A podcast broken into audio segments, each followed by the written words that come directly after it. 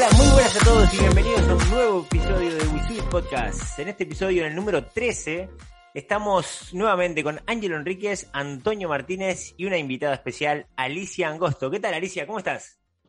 Hola, chicos, encantada de estar aquí. Gracias por invitarme. ¿Qué tal? Un placer, Alicia. Hola, buenas tardes. Encantado de tenerte aquí, Ali. La verdad que es, es una, un episodio que queríamos hacer hace, hace tiempo y bueno, una cosa por otra no se nos daba, pero bueno, por fin estamos aquí para, compartiendo este, este momentito eh, juntos. Sí, estábamos esperando, ¿no? De tener eh, esa charla, que hace una charla importante. A veces para nosotros es una cosa de todos los días, ¿no? Pero no todos tienen la, la suerte de, de hacer las cosas que, que, nosotros vamos a hablar hoy, que son muy, muy importantes. Bueno, pero primero de todo, yo creo que tenemos que, que presentar a Alicia, ¿no? Alicia, cuéntanos un poco quién eres, de, de dónde vienes, de dónde vas, para que, que, nuestros oyentes y nuestros lectores te, te conozcan.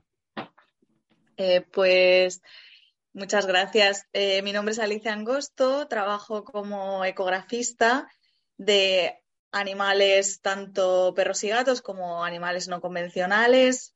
Sobre todo, bueno, yo me formé en Madrid, en la Universidad Complutense, aunque ahora vivo en Palma de Mallorca. Y bueno, siempre estoy viajando, o sea que realmente Mallorca es un poco mi, mi sede, donde tengo mi casa, pero siempre estoy de un lado para otro, trabajando con diferentes animales. Desde 2011 he tenido la suerte de trabajar con fauna silvestre y marina. Y bueno, pues la verdad que ya son muchos años y seguimos adelante. El año pasado salió mi libro y bueno, luego si no, pues a lo mejor hablaremos un poco de eso. Ese es mi resumen. Ah, qué bueno, qué bueno. Claro, es un, un currículum hablar también del libro, así vendes un poquito más. Sí. Gracias. Claro que sí. Eh, bueno, Ali, la verdad que bueno, yo tengo el placer de conocerte y haber trabajado y seguir trabajando contigo ahora que te tengo cerca aquí en Mallorca. Y, y la verdad que es, es, un placer siempre, siempre trabajar con, contigo. Eh, bueno, y hoy lo, te vamos a conocer un poquito más y vamos a, charlar un poquito. Eh, para comenzar, para, para comenzar el, episodio, nos gustaría sacar un tema y, bueno, comenzar como siempre eh, la charla y, que vayamos, eh, que nos cuentes un poquito. Por ejemplo, estábamos hablando antes de, de comenzar el episodio y decir, bueno, tenemos curiosidad de qué es lo que mira un, un, ecografista, en este caso tú, eh, cuando vas a hacer, por ejemplo, una, una, ecografía de forma preventiva, ¿no? de medicina preventiva, ¿qué es lo que miras? ¿Qué es lo primero que, que tú vas a, a, mirar en esos animales? Bueno, pues lo primero es que mmm, generalmente la, la, gente asocia la ecografía con gestación, con diagnóstico de gestación, con bebés y demás, pero es cierto que la ecografía hoy día se utiliza como herramienta de diagnóstico por imagen para realmente ver el animal entero por dentro. Entonces, eh, en medicina preventiva es extremadamente importante porque tú puedes hacer sin ningún tipo de, de, invasión ni de dolor para el animal una exploración del interior del abdomen y el interior del tórax eh, eh, absolutamente completa, ¿no? O sea, realmente se podría detectar cualquier alteración anatómica en cualquier órgano de incluso medio centímetro de tamaño. Entonces, es obtener una enorme cantidad de información con cero daño para el animal. Y una cosa que, Alicia, que yo siempre me ha, tengo un montón de curiosidad, mira que he visto ecografías a lo largo de, de mi carrera, yo realmente considero un arte, yo no sé cómo sois capaces de ver en esas pantallitas todo en blanco y negro, cómo sois capaces de, adivinar cuándo un tejido está inflamado, cuándo no, cuándo, no sé, cuéntanos un poco tu secreto o, o alguna anécdota curiosa que, que, que consideres importante contar. Bueno, a ver, respecto a la primera parte de la pregunta, la verdad es que es verdad que me hacen mucho esta pregunta, sobre todo pues cuando hay gente delante, ¿no? Que no ha visto nunca una ecografía, siempre dicen, yo no sé, no, no, sé qué ves ahí, la verdad, o sea, parece que me estás como tomando el pelo, ¿no? Pero es cierto, yo siempre respondo que, que bueno, que yo no nací sabiendo ecografía, es algo que yo, claro, a, a, fui aprendiendo con los años al igual que hay gente pues que aprende otras habilidades que a mí me parecen absolutamente increíbles y súper difíciles para mí, ¿no? Entonces, es acostumbrar el ojo a, esta imagen en blanco y negro y llega un punto en el que ves la ecografía con total claridad como quien ve, no sé, con, los ojos, pues lo que puedas tener a tu alrededor, ¿no? Entonces, sí, es una habilidad que sí que tiene una curva de aprendizaje muy larga, porque realmente necesitas muchas horas, muchas horas, muchas horas para, para, aprenderla, pero que luego realmente pues se hace muy, muy agradecida y al final es como conducir, montar en bici o lo que sea. Y anécdotas. No, creo que, sea tan fácil, ¿eh? sí. Sí, al final sí es como para, no lo sé, como para vosotros puede ser igual de fácil algo que a mí me parezca increíble, ¿sabes? Yo siempre lo asocio un poco, aunque no es lo mismo, pero siempre intento a la gente ponerle un poco la metáfora o la similitud de cuando vas por los aeropuertos y ven todo lo que tienes y, llevas no sé qué, no sé cuántos en tu maleta y tú, Dios mío, ¿cómo lo sabes? No, porque lo he visto aquí, ¿sabes? Entonces también es un arte de aprender a ver esas que a mí me parecen imposibles de, reconocer, ¿no? Es un poco similar, digamos. Pero sí, anécdotas, madre mía, es que hay 50 mil millones, desde que dan miedito hasta que dan mucha risa, o ambas. Trabajar con animales así silvestres es lo que es lo que tiene que algunos también son peligrosos. Sí. creo como dice Antonio, ¿no? Es increíble porque yo en todos esos años de carrera consigo, consigo mirar muy bien dónde está ahí el ovario de la hembra. Después ya está. Todo eso, ¿no? Mira, entonces lo que te importa a ti, ¿eh? Claro, exacto, exacto. Eh, pero creo que es, como decía Alicia, ¿no? Que es una, una cuestión de, de, de, tu profesión, de tu, tu, profesionalidad, porque como nosotros somos capaces de leer el lenguaje corpóreo del animal y los chicos me preguntan, ¿cómo leíste eso? ellos consiguen mirar ahí que la, la, pleura tiene ese, el, pulmón tiene otro, el, el, corazón, el pequeñito es una hembra, es un macho, donde ves solo una cacahueta ahí en el, en el ordenador, ¿no? Es increíble, es increíble eso. Sí. Sí. Y este, bueno, también eh, creo que, que, cuando, por ejemplo, vienes o vas a una instalación zoológica o, o eso, a un, parque. Eh, y tienes tú, ¿no? Que hacer la ecografía. Vamos a poner el ejemplo en lo que trabajamos nosotros, que sería mamíferos marinos, delfines, eh, leones marinos, focas. Eh, creo que yo siempre digo lo mismo de que, de que es fundamental y es súper importante la comunicación, ¿no? La comunicación entre, entre el veterinario, eh, el entrenador, y las necesidades que, tenemos, ¿no? Las necesidades que tenemos nosotros como entrenadores, las que tienes tú, ¿verdad? Creo que, que, ahí hay un trabajo en equipo también que, es fundamental para que todo eso también salga bien, ¿verdad? Exactamente, o sea, yo creo que una de las cosas más importantes es la simbiosis veterinario-cuidador o entrenador, dependiendo del caso, porque, o sea, nos necesitamos mutuamente y trabajar juntos va a ser lo que realmente determine el éxito de cada una de las cosas que hagamos con los animales. Entonces, lo demás es tirarnos piedras contra nuestro propio tejado. Lo importante es encontrar la manera de trabajar juntos. Y yo siempre digo que el entrenador o el cuidador, dependiendo de a qué nos refiramos, son nuestros ojos, nuestros oídos. O sea, ellos conocen, vosotros, perdón, conocéis al animal mejor que nadie. Siempre digo, es como el, dueño del perro, en el caso de, de, gente que trabaja con perros y gatos, te dice, mira, yo conozco a mi perro y este no es mi perro. No sé qué le pasa, pero no es él. Entonces, el entrenador conoce al animal como nadie. Es el primero, el primero que va a decirle al veterinario, algo no va bien con este animal. Porque lo conozco, lo conozco tan bien este animal, algo le pasa. Y ahí el insistir, el decir, no, sigue buscando porque algo aquí no está bien, ¿no? Si no, el veterinario no conoce al animal, no, no puede llegar a, puede pasar muchísimas cosas por alto. Entonces mm. es súper importante en ese sentido toda la información que nos podéis eh, facilitar vosotros, al igual que nosotros podemos aportar información sobre los, eh, los resultados de los métodos diagnósticos que hemos empleado.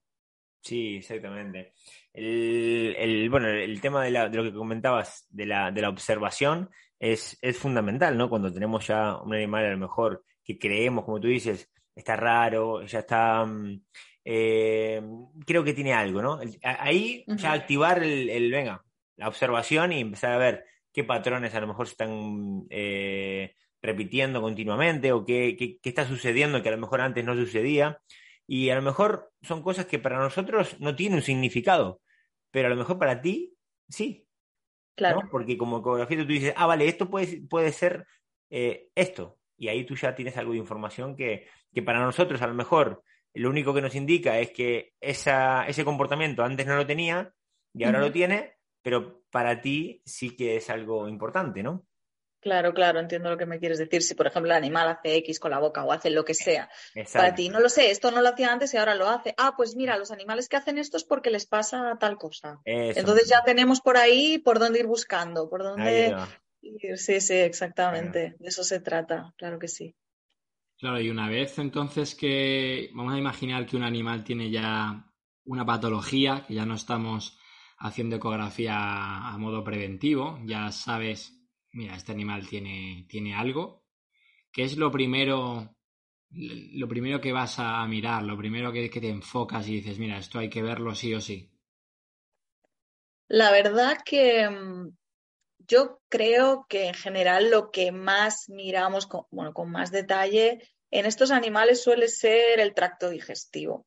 Casi todos, por un lado o por otro, pecan bastante de, mm, de patología digestiva. Entonces es una de las cosas principales, yo creo, a tener en cuenta. Yo personalmente es a lo que le presto más atención, con más detalle, mirar que no haya ulceraciones en la mucosa gástrica, mirar que no haya gastritis, sobre todo porque son procesos que son bastante comunes en, es lo primero que te aparece ante una situación de estrés, digamos. Claro. En cambio, hay otras patologías que a lo mejor en el perro y el gato son más típicas, pero que en mamíferos marinos no son tan frecuentes estadísticamente. Entonces, la verdad es que siempre vas a lo que estadísticamente es más frecuente y luego a partir de ahí sigues prestando atención al resto de, de órganos. Claro. Esto en el caso de que hablemos que no tenemos una analítica previa, claro, está. Sí, en, por ejemplo, en, en, delfines o en leones marinos, ¿no? Es, es, es normal que lo primero que, que, hacemos, eh, en cuanto notamos eh, algún comportamiento extraño, es, es, hacer una analítica, ¿no? Que eso también te ayuda mucho a ti eh, a la hora de, tener algo de información, ¿no? Eh, decir, bueno, eh, tiene, en la analítica sale algo en el riñón, vale, pum, voy directo a esa zona a mirar qué podría, qué podría tener. Exactamente, ya vas bastante enfocado y aún así no hay que perder nunca de vista eh, el resto de órganos, ¿vale? Porque a veces podemos ir un poco eh, falsamente orientados hacia lo que parece una cosa y al final acaba siendo otra. Entonces siempre digo que las ecografías de un órgano no valen. Esas no valen porque realmente te estás perdiendo un montón de información y me ha pasado demasiadas veces que la, la analítica te dice, hey, por aquí van los tiros y te acabas encontrando un panorama completamente distinto, ¿no? Claro. Entonces... Alicia, yo tengo una, una pregunta, più que una pregunta, una, es, es una pregunta que, que después es un consejo para, para que nos escuchan, ¿no? Porque nosotros, por ejemplo, para nosotros es normal entrenar los animales y en este momento estamos hablando de mamíferos marinos, ¿no? de delfines o leones marinos, es una cuestión casi o sí o sí entrenarlos para hacer el ultrasonido, ¿no? Uh -huh. Entonces mi pregunta para ti es, uh, son dos más o menos, que es, la primera, la, el punto del ojo del veterinario que puedes, si tienes que hablar con alguien que tiene que entrenar una ecografía, cuáles son los primeros consejos que como veterinario tú hablas con alguien. Y el segundo, si tienes que hacer un protocolo de ecografía, cuál es el número ideal por día, semana, mes, si tienes un plan de ese tipo. Vale, la primera lo que no entendí muy bien es si realmente es para entrenar un animal que nunca se ha hecho ecografía y lo que y los consejos serían para um, para entrenar recién a un animal que nunca se le parte, ha hecho. ¿no? De tu parte, porque si tú eres un supervisor de entrenamiento, aconsejas a alguien entrenar de una manera. Tú, como veterinario, ¿qué consejos dices? Mira, yo necesito una ecografía de, de, ecografía, perdón, de eso, de eso, de eso. Eso uh -huh. si me explique mejor ahora un poquito. Sí, exactamente. Entonces, yo lo que recomendaría sería eh, siempre entrenar al menos al animal en dos posiciones.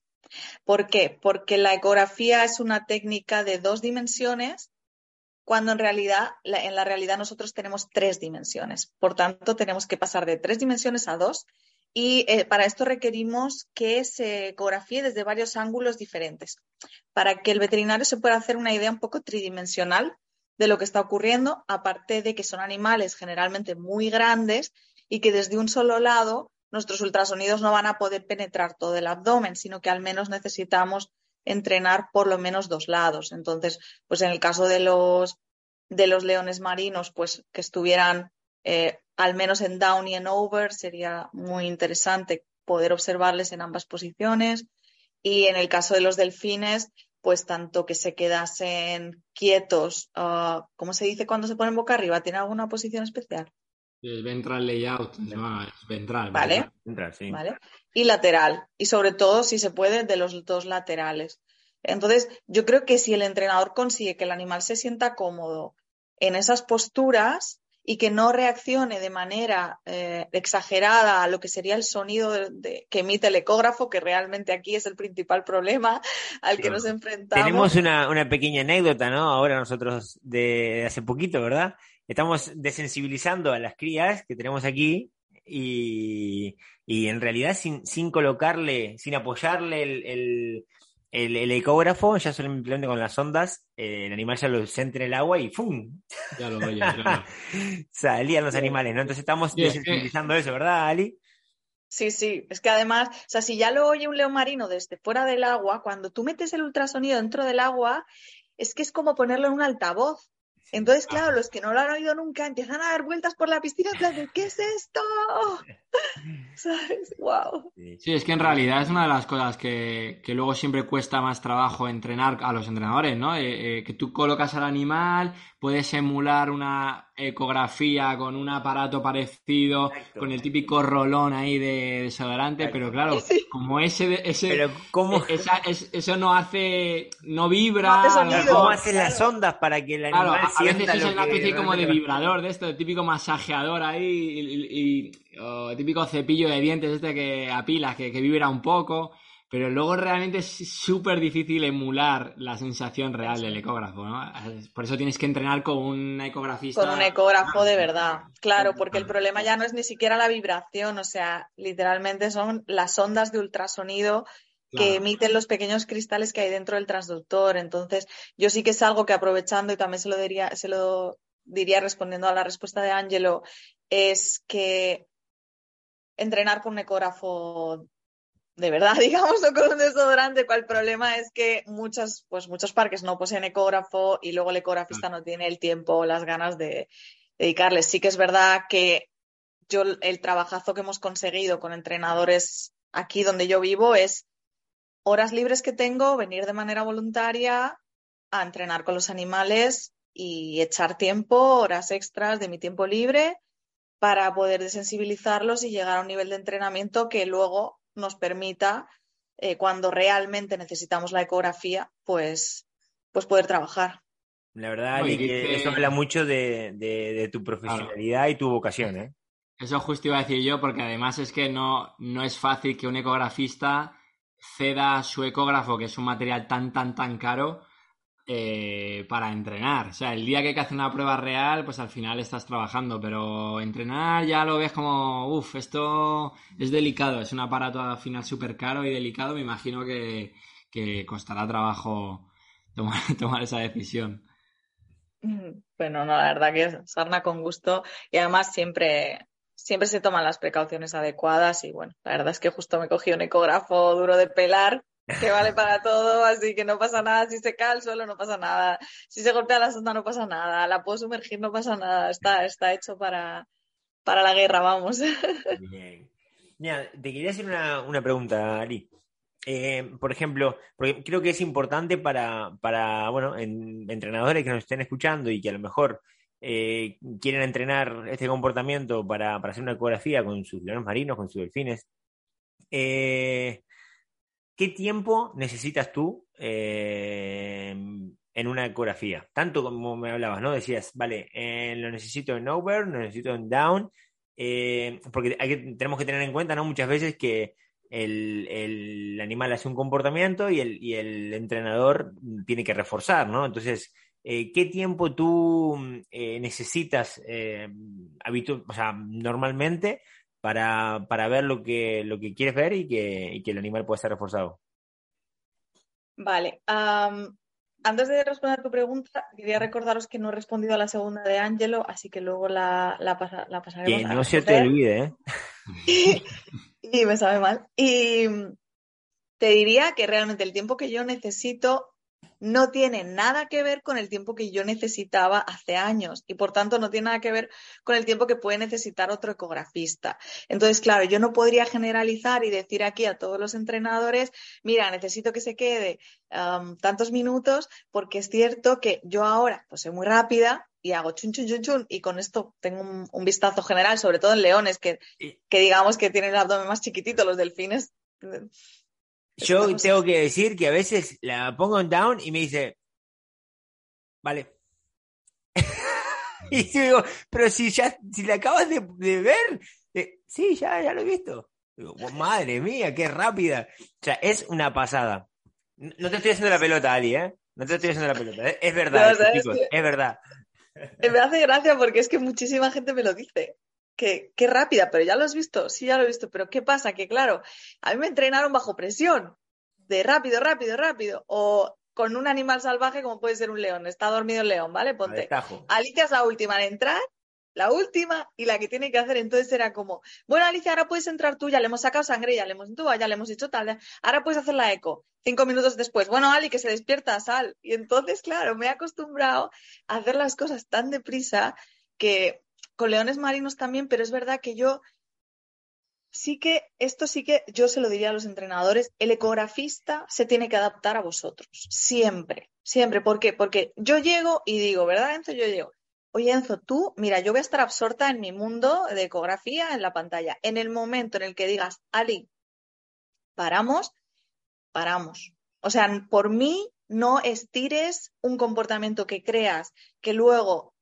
va a ser a lo mejor va a acabar en negativo por intentar que yo vea un poco mejor o lo que sea. Entonces, em, nos adaptamos a las situaciones. El ecografista se tiene que adaptar porque lo que no, lo que no puede ser es que, vale que es, para un tema médico, pero sobre todo si manejamos mucha medicina preventiva, al final em, la propia ecografía sirve de entrenamiento para reforzar la siguiente ecografía.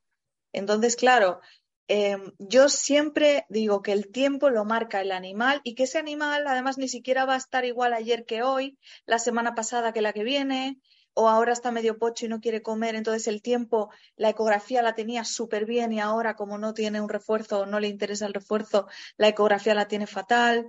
Entonces, claro, estimar unos tiempos es muy difícil. Yo siempre digo, el tiempo máximo que te deje el animal antes de que tú empieces a notar que se te va de control. Excelente respuesta.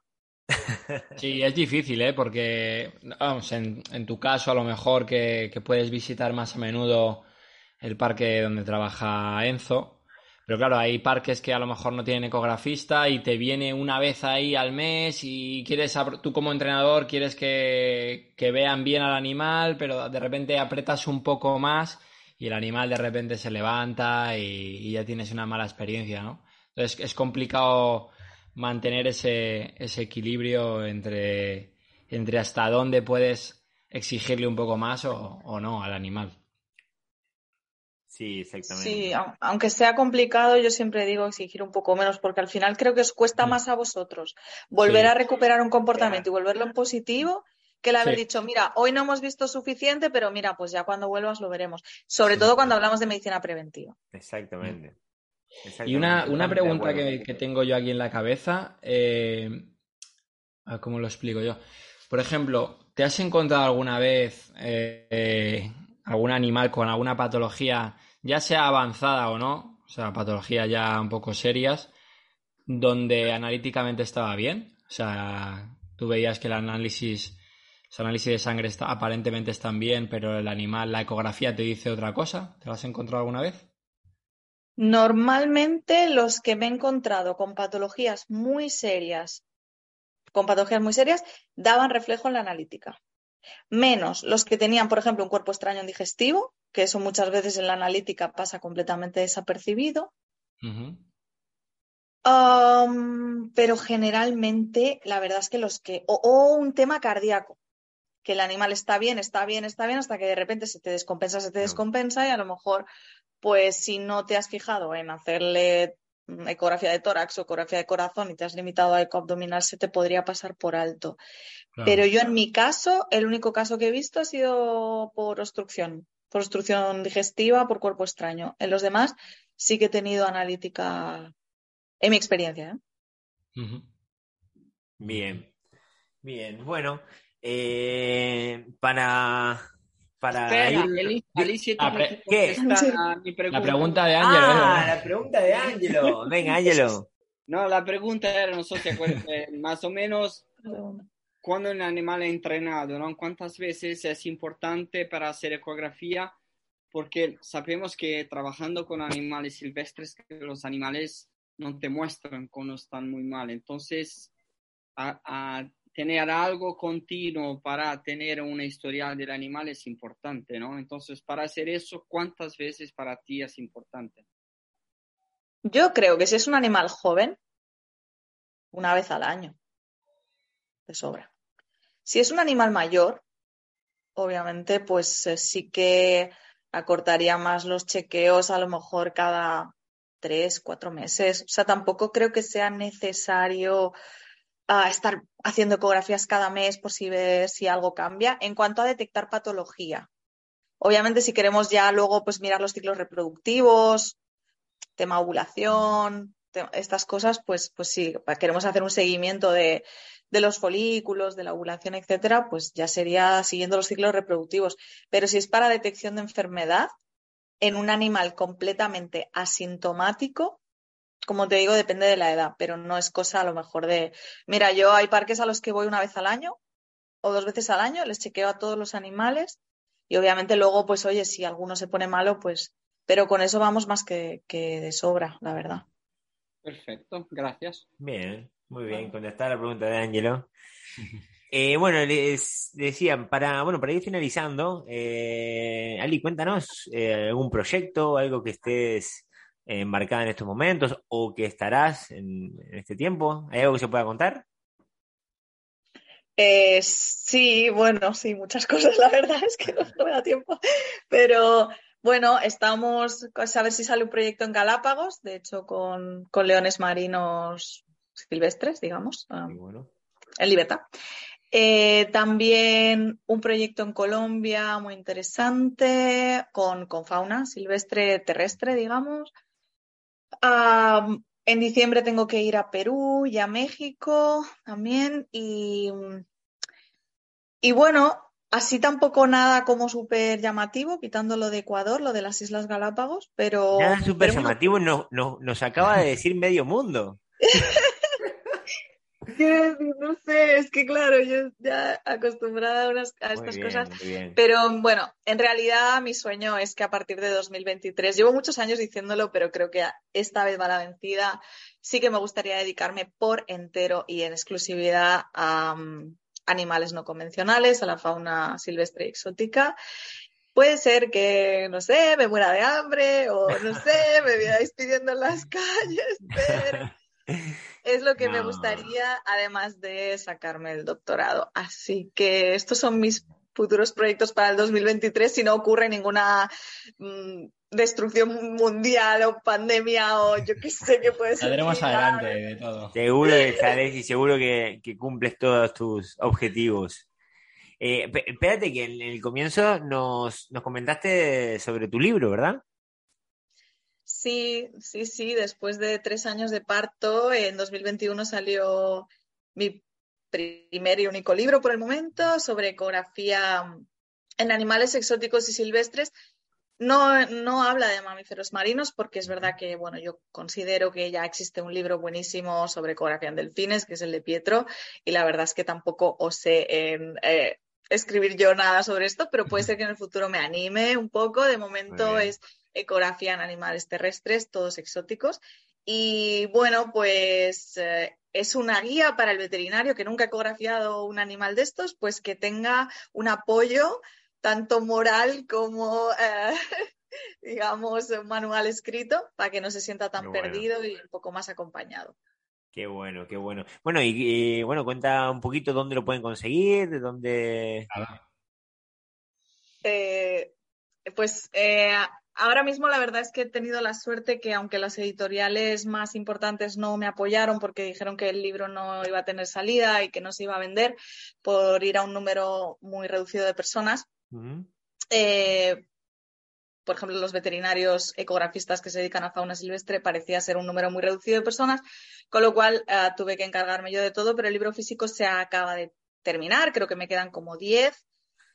Se han vendido por todo el mundo, por todos los países de España y Latinoamérica y nada, y ahora pues se ha agotado la versión física y la semana que viene saldrá en ebook. Tienen toda la información en mi. Instagram, Ecografía Animales Exóticos.